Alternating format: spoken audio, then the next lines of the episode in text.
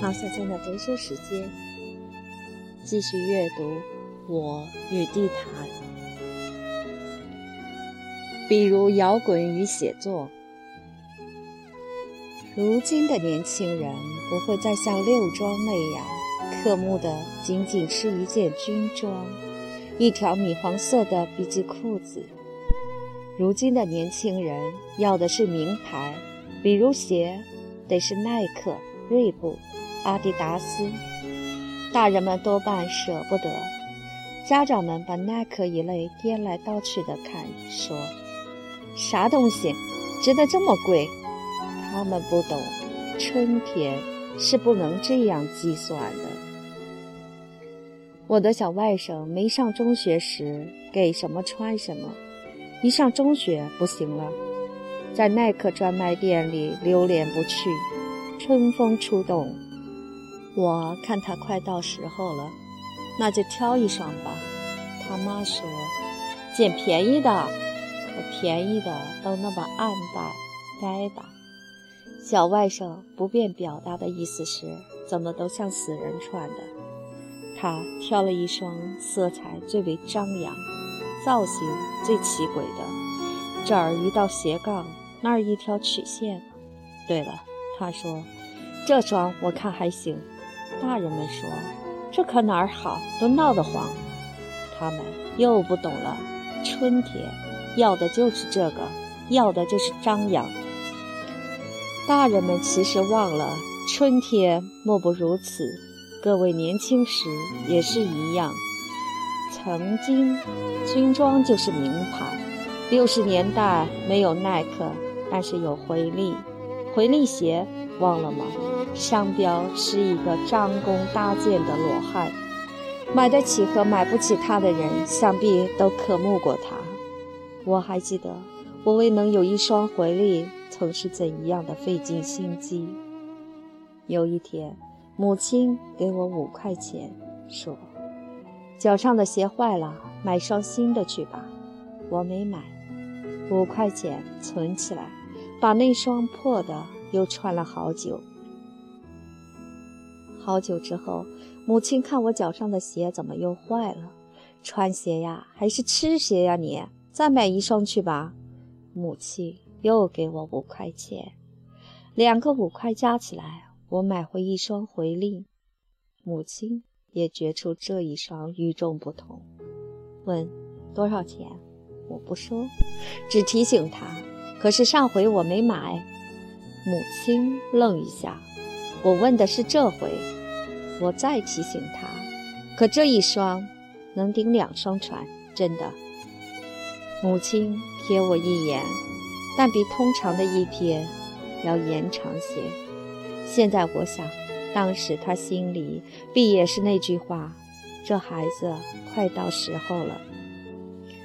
母亲把那双回力颠来倒去的看。再不问它的价格，料必母亲是懂得。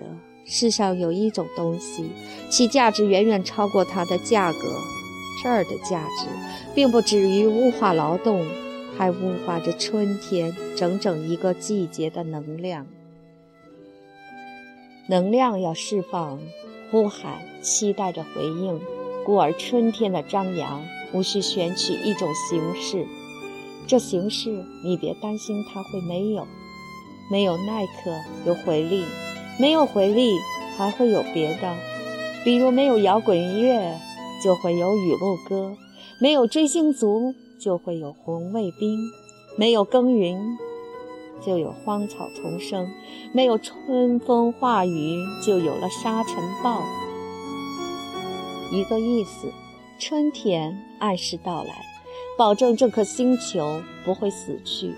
春风肆意呼啸，鼓动起狂妄的情绪，传扬着甚至是极端的消息。似乎，否则冬天就不解冻，生命便难以从中苏醒。你听那摇滚音乐和雨露歌都唱的什么？没有什么不同。你要忽略那些歌词，直接去听春天的骚动，听它的不可压抑、不可一世，听它的雄心勃勃，但还盲目。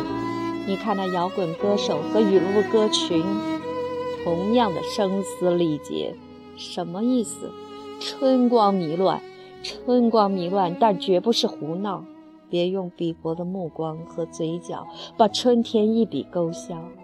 想想亚当和夏娃走出伊甸园时的惊讶与好奇吧。想想那条磨磨叨叨的蛇，它的谗言，它的诱惑，在这繁华人世的应验吧。想想春风若非强劲，夏天的暴雨可怎样来临？想想最初的生命之火，若非猛烈，如何能走过未来秋雨萧瑟的旷野？譬如一头极地的熊，或一匹荒原的狼。因而想想吧，灵魂一到人间，便被囚入有限的躯体。那灵魂原本就是多少梦想的埋葬，那躯体原本就是多少欲望的储备。因而，年轻的歌手没日没夜的叫喊，求救般的呼号。灵魂尚在幼年，而春天，生命力已如洪水般暴涨。那是幼小的灵魂被强大的躯体所胁迫的时节，是简陋的灵魂被豪华的躯体所蒙蔽的时节，是阴雅的灵魂被喧腾的躯体所埋没的时节。万物生长，到处都是一样。大地披上了盛装，一度枯竭的时空突然间被赋予了一股巨大的能量，灵魂被压抑得喘不过气来，欲望被刺激得不能安宁。我采那震耳欲聋的摇滚，并不是要你听，而是要你看，灵魂的谛听迁徙的深远，那要等的秋天。年轻的歌手，目不暇接。现在是要你看，看这美丽的有形多么辉煌，看这无形的本能多么不可阻挡，看这天赋的才华是如何表达这一派灿烂春光。年轻的歌手把自己涂抹的标新立异，把自己照耀的光怪陆离。他是在说：“看呀，我，我，可我是谁？我怎样了？”我还将怎样？我终于又能怎样呢？先别这样问吧，这是春天的忌讳，虽不过是弱小的灵魂在角落里的暗自呢喃。但在春天，这是一种威胁，甚至侵犯。春天不理睬这样的问题，而秋天还远着呢。秋天尚远，这是春天的佳音。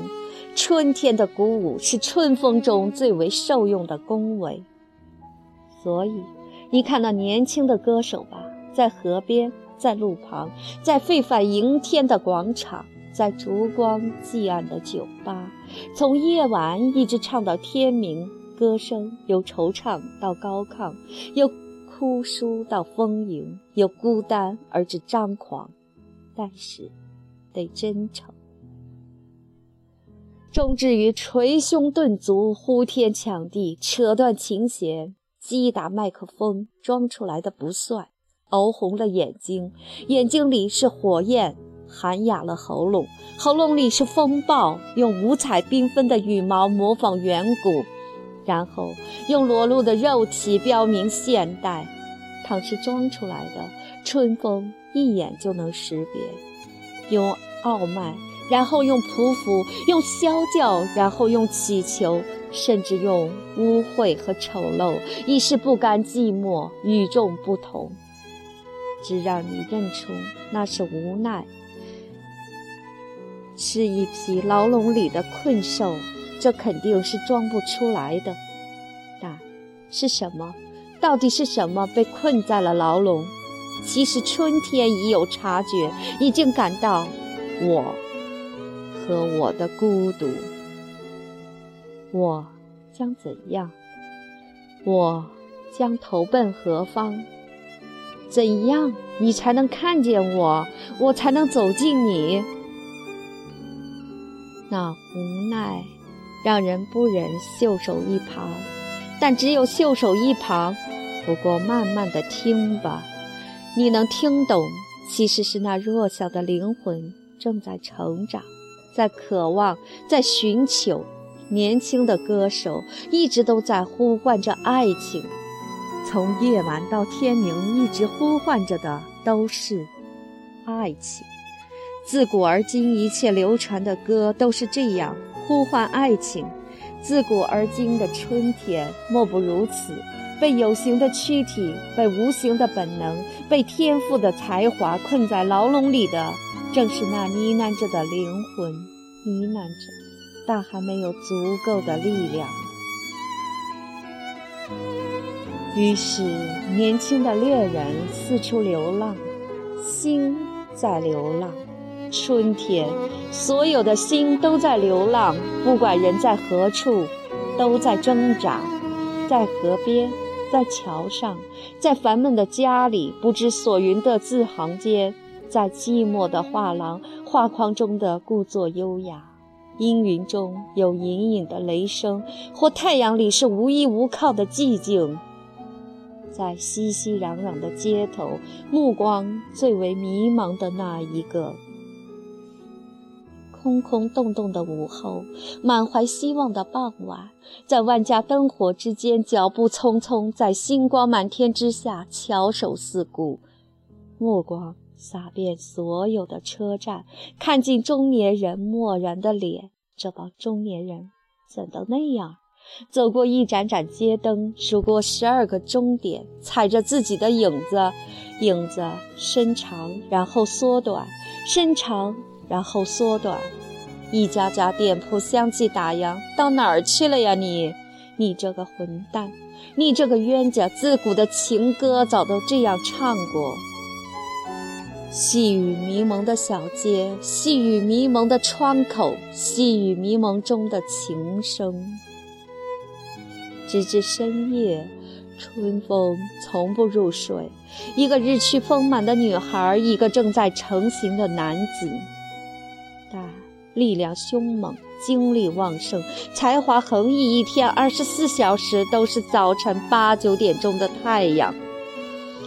跟警察逗闷子，对父母撒谎，给老师提些没有答案的问题，在街上看人打架，公平地为双方数点算分儿，或混迹于球场，道具齐备，地地道道的足球流氓。也把迷路的儿童送回家，但对那些家长没好气。我叫什么？哥们儿，这事儿可归你管。或搀起摔倒在路边的老人，背他回家，但对那些儿女也没好气。钱，那就一百万吧，哥们儿，我也算发挥财。不知道中年人怎都那样？不知道中年人是不是都那样？剩下的。他们都知道，一群鸽子雪白悠扬，一群男孩和女孩疯疯癫癫，五光十色。鸽子在阳光下的楼群里吟咏徘徊，男孩和女孩在公路上骑车飞跑，年年如此，天上地下。太阳地儿里的老人闭目养神，男孩和女孩的事儿他了如指掌。除了不知道还要在这太阳底下坐多久，剩下的他都知道。一个日趋丰满的女孩，一个正在成型的男子，流浪的歌手，亦或流浪的恋人，在瓢泼大雨里依偎伫立，在漫天大雪中相拥无语。大雨和大雪中的春风，亦或大雨和大雪中的火焰。老人躲进屋里，老人坐在窗前，老人看得怦然心动，看得泰然若失。我们过去多么规矩，现在的年轻人呀，曾经的禁区现在已经没有，但现在真的没有了吗？亲吻。依偎、抚慰，阳光下由衷的袒露，月光中悠然的嘶喊，一次又一次，呻吟和颤抖，鲁莽与温存，心荡神驰，但终至束手无策。肉体已无禁区，但禁国也已不在那里。倘禁国已因自由而失，我拿什么献给你，我的爱人？春风强劲，春风无所不至，但肉体是一条边界，你还能走进哪里？还能走进哪里？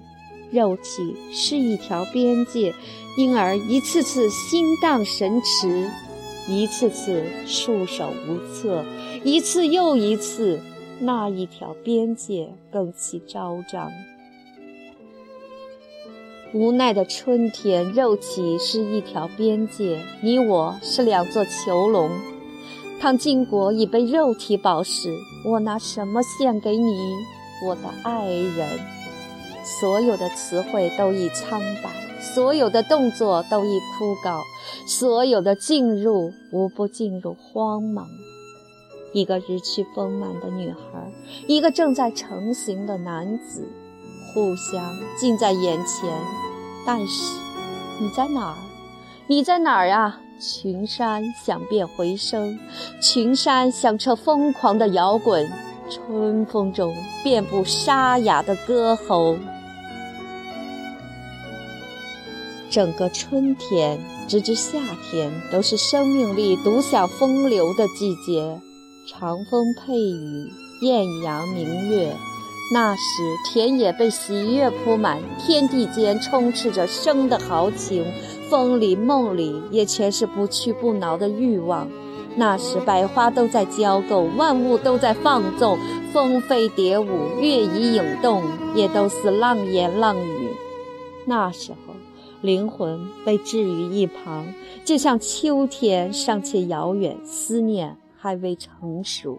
那时候，视觉成一条直线，无暇旁顾。不过，你要记得，春天的美丽也正在于此，在于纯真和勇敢，在于未通世故。色若枝桠折断，春天为努力生长；色若花朵凋残，春天为含苞待放；色若暴雪狂风。但只要春天来了，天地间总会飘荡起焦渴的呼喊。我还记得一个伤残的青年是怎样在习俗的忽略中摇了轮椅去看望他的所爱之人。也许是勇敢，也许不过是草率。是鲁莽或无暇旁顾。他在一个早春的礼拜日启程，摇着轮椅走过融雪的残冬，走过翻江的土路，走过滴水的屋檐，走过一路上正常的眼睛。那时，伤残的春天并未感觉到伤残，只感觉到春天。摇着轮椅走过解冻的河流，走过湿润的木桥，走过满天摇荡的杨花，走过壮壮喜悦的楼房。那时，伤残的春天并未有什么悲切，只有春风中正常的渴望。走过喧嚷的街市，走过一声高过一声的叫卖，走过灿烂的尘埃。那时。伤残的春天毫无防备，只是越走越怕那即将到来的见面太过俗常。就这样，他摇着轮椅走进一处安静的宅区，安静的绿柳，安静的桃花，安静的阳光下，安静的楼房，以及楼房投下的安静的阴影。但是台阶，你应该料到；但是你忘了，轮椅上不去，自然就无法敲门，真是莫大的遗憾。屡屡设想过他开门时的惊喜，一路上也还在设想，便只好在安静的阳光和安静的阴影里徘徊，等有人来传话。但是没人。半天都没有一个人来，只有安静的绿柳和安静的桃花。那就喊他吧，喊吧，只好这样。真是大煞风景，亏待了一路的好心情。喊声惊动了好几个安静的楼窗，转动的玻璃搅乱了阳光。你们这些幸运的人呐，竟朝夕与他为邻。他出来了。可是怎么回事？他脸上没有惊喜，倒像是惊慌。你怎么来了？啊，老天，你家可真难找。他明显心神不定，有什么事儿吗？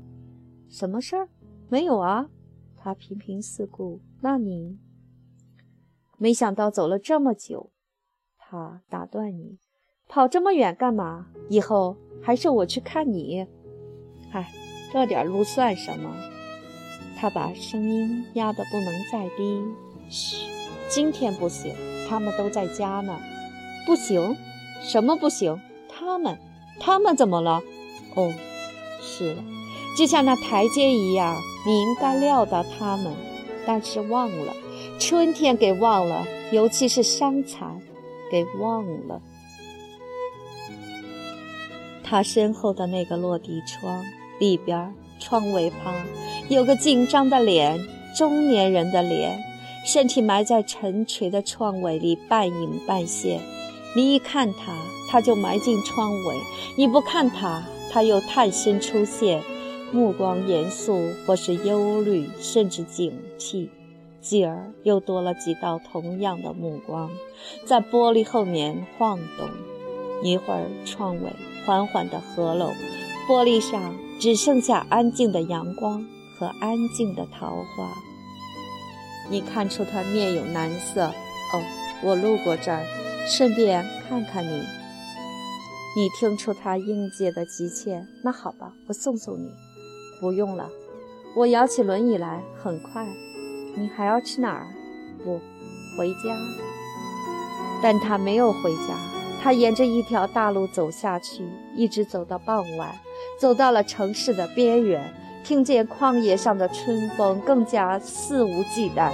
那时候他知道了什么？那个遥远的春天。他懂得了什么？那个伤残的春天，一个伤残的青年，终于看见了伤残，看见了伤残，却摆脱不了春天。春风强劲，也是一座牢笼，一副枷锁，一处炼狱，一条命定的路途。盼望与祈祷，彷徨与等待，一直漫漫长夏，如火如荼。必要等到秋天，秋风起时，疯狂的摇滚才能聚敛成爱的语言。在我与地毯里有这样一段话：要是有些事我没说，地毯，你别以为是我忘了，我什么也没忘。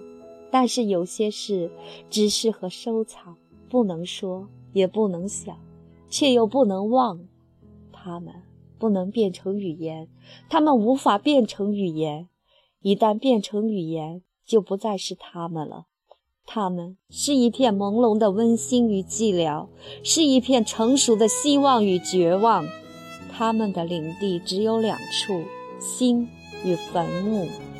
比如说邮票，有些是用于寄信的，有些仅仅是为了收藏。终于有一天，有人听懂了这些话，问我：“这里面像是有个爱情故事，干嘛不写下去？”这就是那个爱情故事的全部。在那座废弃的古园里，你去听吧，到处都是爱情故事。到那座荒芜的祭坛上，你去想吧，把自古而今的爱情故事都放到那儿去，就是这一个爱情故事的全部。这个爱情故事好像是个悲剧。你说的是婚姻，爱情没有悲剧。对爱者而言，爱情怎么会是悲剧？对春天而言，秋天是他的悲剧吗？结尾是什么？等待。之后呢？没有之后。或者说，等待的结果呢？等待就是结果。那不是悲剧吗？不。是秋天，夏日将近，阳光悄然走进屋里，所有随它移动的影子都似陷入了回忆。那时，在远处，在北方的天边，远的近乎抽象的地方，仔细听，会有些极细微的骚动，正仿佛站成一排，拉开一线，嗡嗡嘤嘤，跃跃欲试。那就是最初的秋风，是秋风正在启程。近处的一切都还没有什么变化，人们都还穿着短衫，摇着蒲扇，暑气未消，草木也还是一片葱茏，唯昆虫们似有觉察，迫于秋天的临近，低吟高唱，不舍昼夜。在随后的日子里，你继续听，远方的声音逐日的将有所不同，像在跳跃。或是谈笑，倏然坦荡，阔步而行，仿佛歧路相遇时的寒暄问候，然后同赴一个约会。秋风，绝非肃杀之气，那是一群成长着的魂灵，成长着，由远而近，一路壮大。秋风的行径不可阻挡，逼迫的太阳也收敛了它的宠溺。于是乎，草枯叶败，落木萧萧，所有的躯体都随之枯弱了，所有的肉身都遇到了麻烦。强大的本能、天赋的才华、旺盛的精力、张狂的欲望和意志，都不得不放弃了以往的自负。以往的自负顷刻间都有了疑问，心魂从而被凸显出来。秋天是写作的季节，一直到冬天，呢喃的絮语代替了疯狂的摇滚。流浪的人从哪儿出发，又回到了哪儿？天与地，山和水，以致人的心里都在秋风凛然的脚步下变得空阔安闲。落叶飘零，或有绵绵秋雨。成熟的恋人，亦或年老的歌手。望断天涯，望穿秋水，望穿了那一条肉体的界限。那时，心魂在肉体之外相遇，目光漫幻的遥远。万物萧疏，满目凋敝，强悍的肉身落满历史的印记，天赋的才华闻到了死亡的气息，因而灵魂脱颖而出，欲望。皈依了梦想，本能锤炼成爱的祭典，性德秉天意，细雨唏嘘如歌，落叶曼妙如舞。衰老的恋人亦或垂死的歌手，随心所欲，相互摸索，颤抖的双手仿佛核对遗忘的密语，相互抚慰。枯槁的身形，如同清点丢失的凭据。这一下，你都在哪儿啊？群山再度响遍回声，春天的呼喊终于有了应答。我，就是你遗忘的密语，你便是我丢失的凭据。今夕何年？生死无计。秋天。一直到冬天，都是写作的季节；一直到死亡，一直到尘埃埋没了时间，时间封存了往日的波澜。那时，有一个老人走来喧嚣的歌厅，走到沸腾的广场，坐进角落，坐在一个老人应该坐的地方。感动于春风又至，又一代人到了时候，不管他们以什么形式，以什么姿态，以怎样的狂妄与极端，老人都已了如指掌。不管是怎样的嘶喊，怎样的奔突和无奈，老人知道，那不是错误。你要春天也去谛听秋风吗？你要少男少女也去看望死亡吗？不，他们刚刚从那儿醒来。上帝要他们涉过忘川，为的是重塑一个四季，重申一条旅程。他们如期而至，他们务必要搅动起春天，以其狂热，以其嚣张，风情万种，放浪不羁，而后去经历无数夏天中的一个，经历生命的张扬，本能的怂恿。爱情的折磨，以及才华横溢却因那一条肉体的界限而束手无策，以及在漫长夏天的末尾能够听见秋风。而这老人走向他必然的目的，披一身秋风，走向原野，看稻谷金黄，听熟透的果实怦然落地。闻浩瀚的奎林掀动起浪浪香风，祭拜四季，多少生命已在春天夭折，已在漫漫长夏耗尽才华，或因伤残而熄灭于席间的忽略。祭拜星空，生者和死者都将在那儿汇聚，浩然而成万古消息。写作的季节，老人听见。灵魂不死，毫无疑问。